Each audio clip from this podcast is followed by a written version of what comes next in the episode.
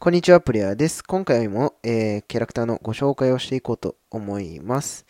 えー、僕はですね、あの、アニメ好きなんですけれど、こんな話はどうでもいいわ。えっ、と、今回はですね、鬼滅の刃をご紹介、鬼滅の刃からですね、ルイというキャラクターをご紹介させていただければなと思っております。はい。で、このルイというキャラクターはですね、えー、まあ、作中の、えー、鬼仏寺無惨というですね、まあ、ボスキャラがいるんですけれども、その鬼仏寺無惨の、えー、生態であります十二鬼月の中の一人となってます。で、雲の鬼でしてね、えー、血気術っていう鬼にはね、えー、血気術っていう特殊能力があるんですけれども、そちらではですね、糸の力、糸を使った、えー、まあ、血気術を、えー、使うという風なね、えキャラクターになっております。はい。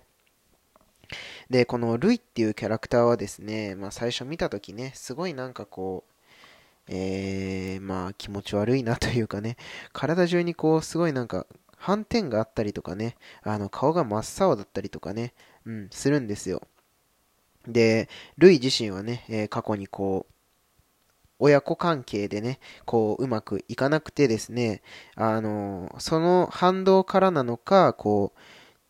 鬼となったね、えー、他の、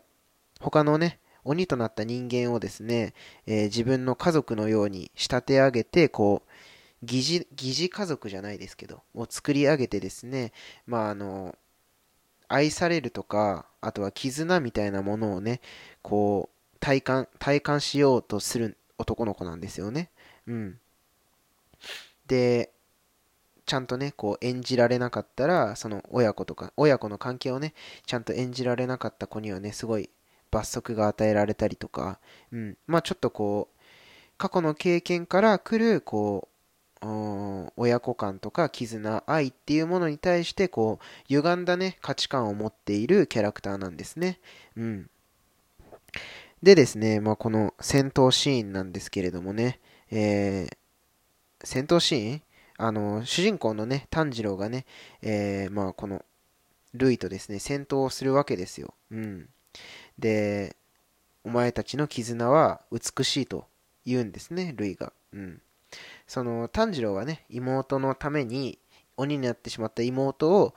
えー、人間に戻すために、えー、鬼殺隊に入ってね、えー、鬼、鬼狩りをしながら、こう、探すわけなんですよ。人間に戻す、戻る、戻すための方法をね。うん。まあ、その中でその兄弟の絆とか愛みたいなものが、まあ、ルイはすごい欲しくなってですね、うん、あの炭治郎とね戦う中でこう本来のこう